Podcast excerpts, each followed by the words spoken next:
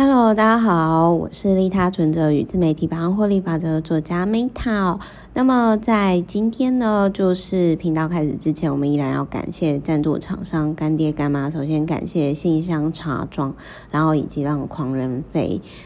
然后如果说各位今天听完之后有任何事情想要跟我交流，也欢迎写 email 给我，askmetalife 小老鼠 gmail.com，a s k m e t t a L I F E 小老鼠 gmail.com，不论是你想要赞助 Meta，或者是说哎想要分享啊，或是任何事情想要问啊，或者是想要成为 Meta VVIP 哦，或者是说有特别想要看什么书跟我交流的话，那都可以，就是写信给我。那这个信箱呢，是我跟戏谷工程师在 Pinterest 工作的汉娜共同回复的，就是我们日夜哈，就是连就是二十。四小时联合服务各位大家，好，然后在今年呢，就是工作第一年就可以存到钱的理财方法哦。为什么我会特别想要录这一本书呢？是因为我今天会录一本比较有点类似像那个之前我录过那个最贫困女子啊，但是是很残酷的中年版本，就是不是只有女生哦。那我就想说，嗯，其实有时候我们在讲比较沉重的社会现象的时候啊，其实我也会想要分享，就是可能是比较。可能是比较就是呃可以解决的方式啦。那我先讲一下，就是说工作第一年啊就可以存到钱的理财方式。如果我觉得多数人存不到钱，是因为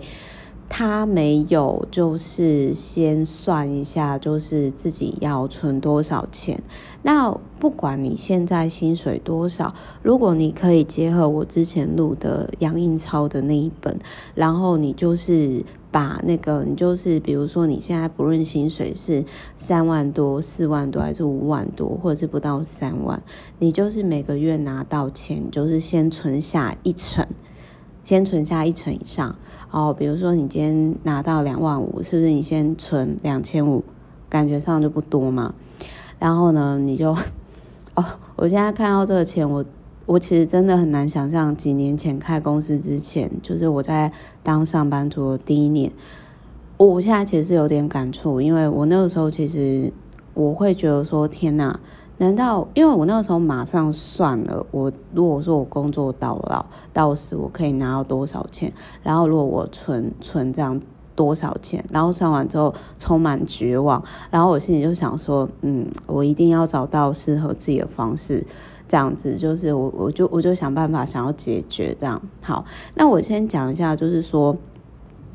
工作第一年就可以存到钱的理财方式。如果你真的，我我个人是觉得啦，如果时间再重来，这一本书里面没有写。事实上，我觉得这本书它的名字取得很好，标题取得很好。然后我觉得这个作者也有相关背景经历。可是就是因为呢，张真清。我觉得这个财经专家，因为他其实真的是已经离一般上班族，我我觉得我我现在说的是小资上班族，就是太，我觉得是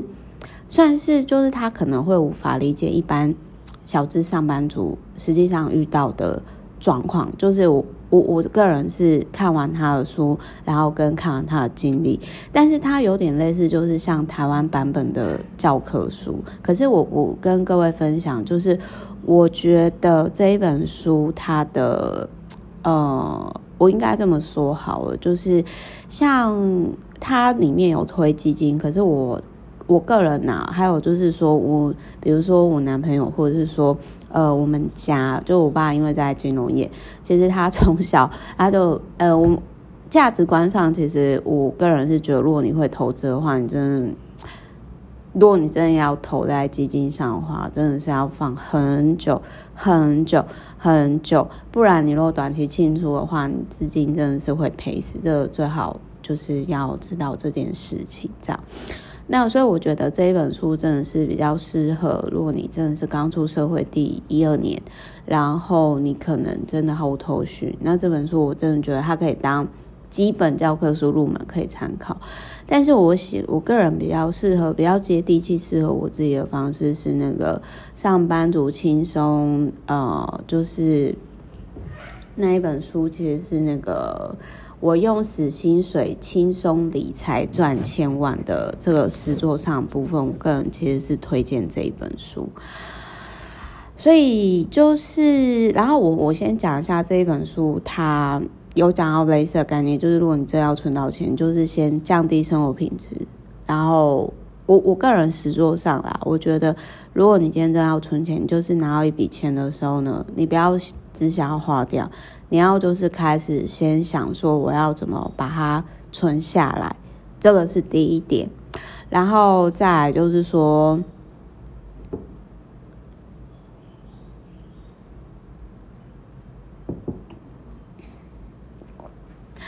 再来就是说呢，就是呃，你存进去的钱的那个户头啊，你就都当它不存在这样子。那其实就是对于有些人来说的话，其实这个可能很难。比如说像我男朋友鹏哥啊，我就曾经有跟他讲过说，因为我就觉得他有一个状况，他其实一直到现在都已经过三十几的人，他还是就是会拿到。嗯，钱，然后他都会想说买一些外在的物质啊，然后改善生活。可是事实上，就是我觉得那是有点在属于，就是那种算是，并不算是投资人会想的方式。因为呢，投资人想的方式是会想说，那我如何再用这个钱钱滚钱？那其实类似的状况呢，我在开公司的第一二年的时候也有类似的状况，我赚得多。但是我守不住，那原因是为什么？就是我前面所提到，就是我没有跟家人和解部分。所以后来我发现到说，其实我在花钱啊，或者是说我有一种情绪性，有点类似报复性消费，类似这种概念，就提供给各位参考。就是这一本书里面没有写，但是我看完这一本书之后，我自己的心得是：如果你曾经跟我在当上班族，或者是呃公司第二年的时候，其实是存不到钱，那很有可能是你心静不下来，然后很有可能是因为你没有就是跟父母和解，然后你会有一些报复性消费的行为，就是我觉得必须要某一些程度上跟父母的和解，那。你会感受到你的财务状况真的有所改变。那就是这一本书里面没有写，然后我在低风险创业，樊登老师有讲到类似的概念，我自己的经历也是这样，就提供给各位参考。然后最后我讲一下，这一本书并没有不好，而是因为我已经过了那个 timing。但是我觉得，如果你今天你有刚出社会的朋友，我觉得这一本书还是有值得参考的地方，就是提供给各位参考。好，我是 Meta，我们下一集见，拜拜。